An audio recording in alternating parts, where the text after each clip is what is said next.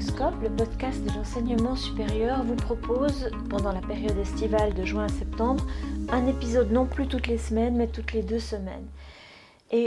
Pédagoscope, comme vous le savez, s'intéresse à l'actualité de l'enseignement supérieur. Alors aujourd'hui, nombre de collègues enseignants se disent mais comment est-ce qu'on va reprendre cette rentrée universitaire? Comment est-ce qu'on va pouvoir capitaliser sur ce qu'on a développé comme compétences digitales tout en revenant en présentiel dans la mesure du possible? Comment est-ce qu'on va composer pour pouvoir finalement optimiser l'expérience d'apprentissage des étudiants sans retomber dans exactement ce qu'on faisait auparavant?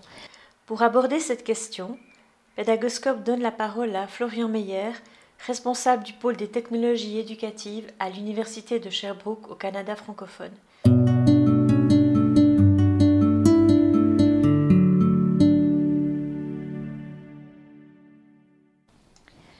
Vous savez, Pédagoscope, c'est un épisode par semaine, maintenant tous les 15 jours pendant l'été. Donc il faut trouver un thème, il faut trouver un intervenant. Alors des fois je trouve le thème et pas l'intervenant, et des fois je trouve l'intervenant et pas encore le thème. Et avec Florian Meyer, eh bien au début, euh, j'étais tellement contente de l'avoir pour la deuxième fois consécutive. On a dû organiser nos agendas, que finalement on a discuté de tout, sauf du thème. Et quand on a commencé la conversation, eh bien on ne savait pas trop où on allait aller. Alors euh, je lui ai dit, mais est-ce que tu sais de quoi on va parler aujourd'hui, Florian? Parce que moi j'en ai aucune idée. Et voilà ce qu'il a répondu. Moi non plus.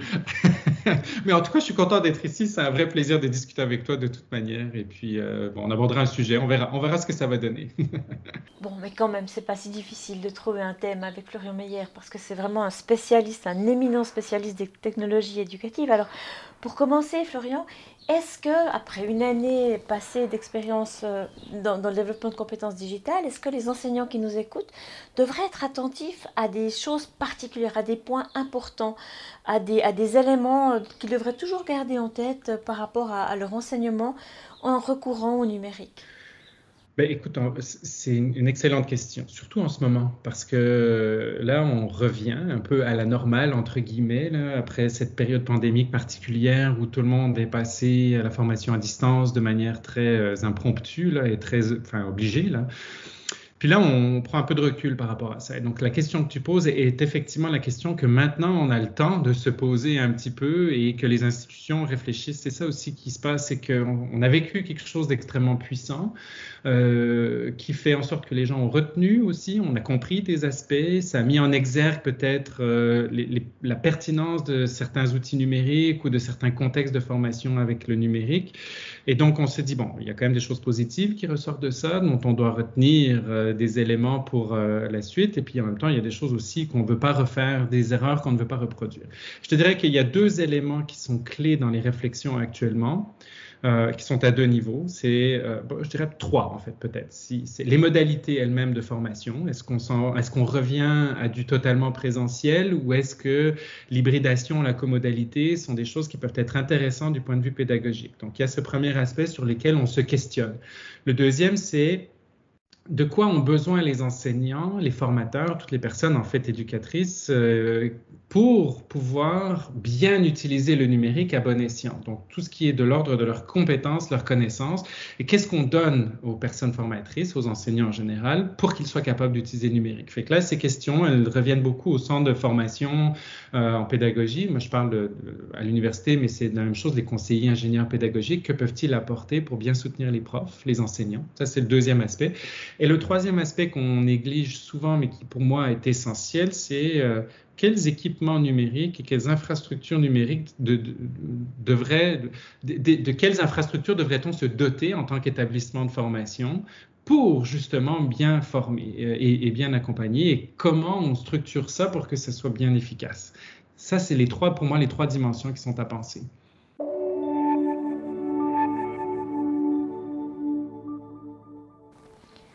Alors quand je parle avec des collègues, tous sans exception se réjouissent de revenir en présentiel, dans un premier temps.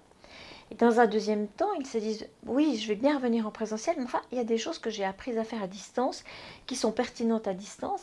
Donc en réalité, ce que j'aimerais, ce serait de pouvoir composer une sorte de mix entre certaines activités en présentiel, d'autres à distance, enfin un combo comme ça, euh, et non pas revenir exactement à ce qu'on faisait avant.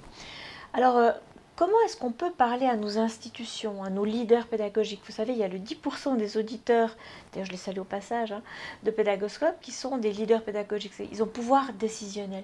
Comment est-ce qu'on peut leur parler en leur disant, mais attendez, on n'a pas envie de revenir exactement à ce qu'on faisait avant, on, aimerait que vous nous aménagiez peut-être des, modalités un tout petit peu différentes. Alors comment on peut s'y prendre? Quels conseils on peut leur donner, Florian? Euh, je, m'appuie beaucoup sur des travaux d'une personne que, je, que j'ai trouvé extraordinaire, que j'ai rencontré dans un congrès il y a trois ans. Enfin, j'ai rencontré, j'ai assisté à une de ses présentations. J'ai pas discuté directement avec elle, mais elle m'a fasciné dans sa présentation. Elle, s'appelle Fiona Hollens et elle avait fait un travail euh, de recherche dans des grands établissements d'enseignement supérieur. Alors, ça, se, transpose aussi aux, aux établissements d'enseignement primaire et secondaire ou, ou autres. Euh, il n'y a pas de problème. Mais elle avait fait dans sa recherche une grande recension auprès des établissements universitaires américain aux États-Unis.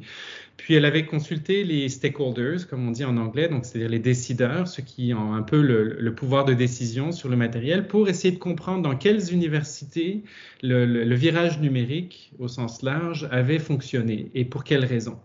Et ce qu'elle en avait identifié dans son travail, pour moi, ça, ça avait été vraiment euh, significatif, c'est notamment la nécessité de travailler en collaboration et donc d'impliquer euh, les personnes qui étaient décisionnaires au niveau infrastructure numérique et matériel et les utilisateurs, qui sont à la fois les enseignants et les étudiants, pour les faire travailler ensemble pour que les décisions soient euh, cohérentes. Et, ce travail de collaboration, de prise en compte des utilisateurs est sine qua non, mais d'un autre côté, une compréhension aussi de ce que ça représente que de faire des choix en termes d'infrastructure peut aussi moduler un peu les attentes et les perspectives des utilisateurs eux-mêmes. Donc cette collaboration, elle va dans les deux sens. Et, euh, et ça, c'est extrêmement intéressant. Et un des objets qui avait bien fonctionné, une des stratégies, pardon, qui avait bien fonctionné, c'était le bac à sable un élément tout simple qui permet dans un bac à sable de se donner des espaces d'exploration libres, affranchis de toute contrainte de sécurité qui, euh, qui sont très importantes dans nos établissements aujourd'hui. Le hacking est tellement fort qu'il faut de la sécurité. Mais si on se donne des espaces enfin, affranchis de cette sécurité-là, de ces règles-là, puis qu'on fait des essais, ben, ça permet à la fois à ceux qui ont les bâtons des achats numériques de comprendre les usages qui se font, puis ceux qui ont des usages ou qui veulent explorer des usages peuvent le faire en toute sécurité sans attendre pendant des lustres que les implantations soient faites. Donc ces espaces bac à ça permettent de tester, puis de dialoguer et de se comprendre et de délimiter finalement les réels besoins et les réelles contraintes. Et ça, c'est un élément extrêmement important qui, était, qui de ces travaux m'avait beaucoup inspiré en fait.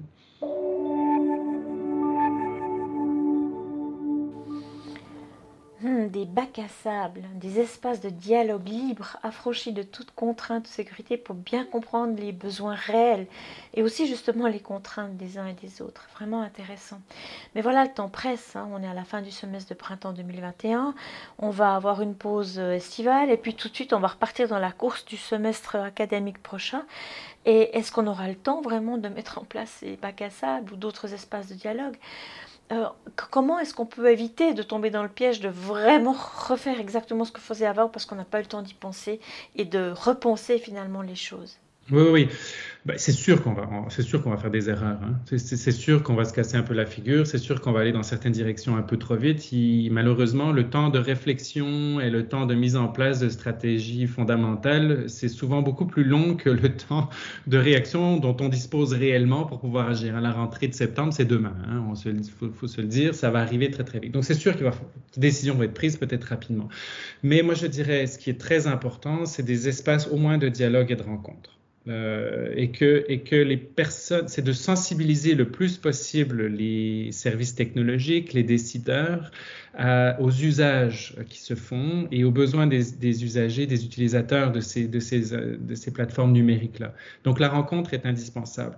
Ce que l'on fait à Sherbrooke actuellement, que je trouve intéressant, c'est la mise en place d'un comité d'usagers euh, qui va euh, qui va constituer en fait euh, vraiment je prends l'exemple de l'université donc qui va constituer qui va être constitué d'usagers de différentes facultés.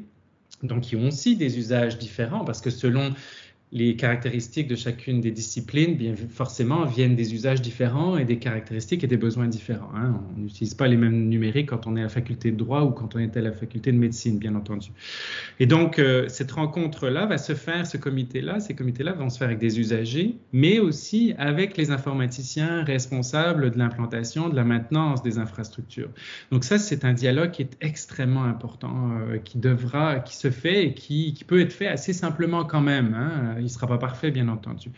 Ce que l'on a fait aussi, c'est que nous avons, euh, moi avec le petit centre que je dirige, le pôle d'innovation technopédagogique de la faculté d'éducation à Sherbrooke, on a mis en place aussi une forme de dialogue constant, c'est-à-dire que régulièrement, mon équipe de conseil pédagogique euh, rassemble les informations et euh, les besoins ou ce qui remonte et on le fait tout de suite communiquer à la personne contact qu'on a ciblée dans les services technologie euh, et, on leur fait remonter ça et eux nous font part de leurs limites, de leurs besoins que nous on retransmet. Donc on, utilise un peu cette, chaîne de dialogue là aussi pour créer cette communication. C'est loin d'être parfait, hein, mais ça va déjà beaucoup plus loin que, que ça n'était jusqu'à présent. Et puis, euh, dans, je dirais qu'il faut qu'on travaille main dans la main euh, ces personnes-là. Ça, c'est une chose qu'on veut faire à la faculté d'éducation aussi chez nous. C'est de dire, ben voilà, il y a un service informatique facultaire, il y a un service pédagogique, ou en tout cas une entité pédagogique qui est là pour soutenir. Bien, à chaque fois qu'on va implanter des nouvelles structures dans les salles de classe, on va travailler ensemble. Il va y avoir un pédagogue et un technicien qui vont travailler ensemble. C'est l'idée. Alors, encore, je dis que ça prend toujours du temps à se mettre en place ce genre de choses-là, mais c'est l'idée un peu. Donc, à mon sens, oui, le bac à sable, c'est pour moi l'élément idéal, mais avant ça, il y a le dialogue. Et le dialogue peut se faire par des comités, par des rencontres, par des stratégies comme ça.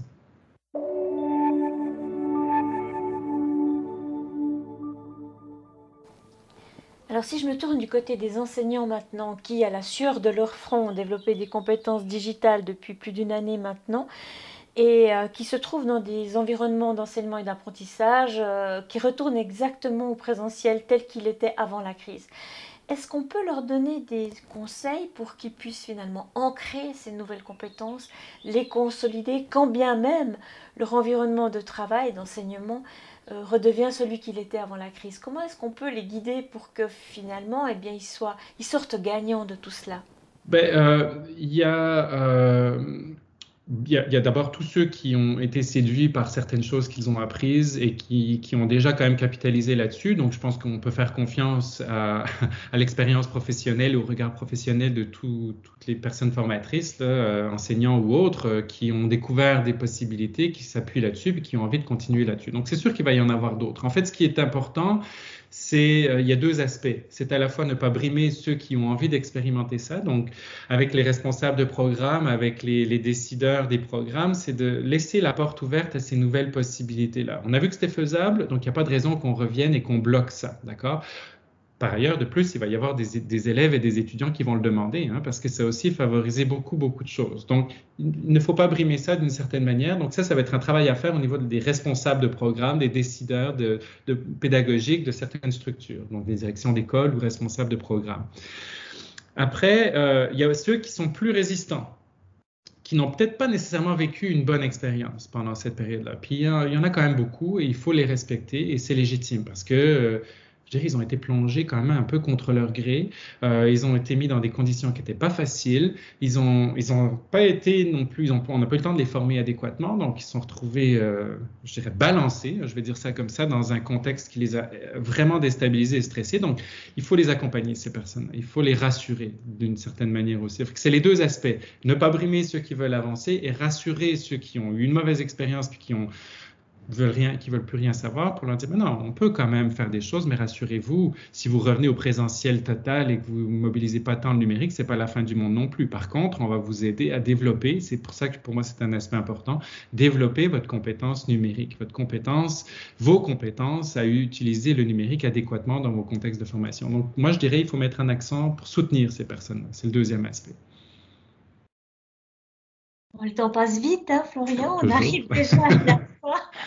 Alors, le mot de la fin pour préparer la rentrée, qu'est-ce que finir l'année académique en cours et préparer la suivante? Ben, Je dirais un peu ce que je t'ai déjà dit dans, le précédent, notre précédente discussion, c'est euh, allons-y à petite bouchée. Là. On, a, on a mangé un gros morceau de gâteau. Maintenant, on peut, on peut juste comme profiter un petit peu des parties qui nous font plaisir dans ce gâteau-là, puis qui nous écœurent pas vraiment. Tu vois, je, le verrais comme ça un peu. Donc, revenons à quelque chose qui nous satisfasse, mais ne mettons pas de côté tout ce qui était vécu non plus, puis prenons le temps de regarder ce qui était pertinent là-dedans. Donc, moi, je me dis, gardons un ou deux éléments simplement de ce qui nous a été, euh, de ce, qu'on nous a apporté, de ce que ce contexte nous a apporté, qui nous a donné de la richesse. je dirais ça simplement. Et parce que je pense qu'on a tous et toutes besoin d'un peu de repos à ce stade-ci. Et donc, euh, ne nous mettons pas de nouveaux défis, gardons plutôt, capitalisons sur, ce que, sur l'énorme défi qu'on vient de vivre. En fait, c'est ça que je dirais.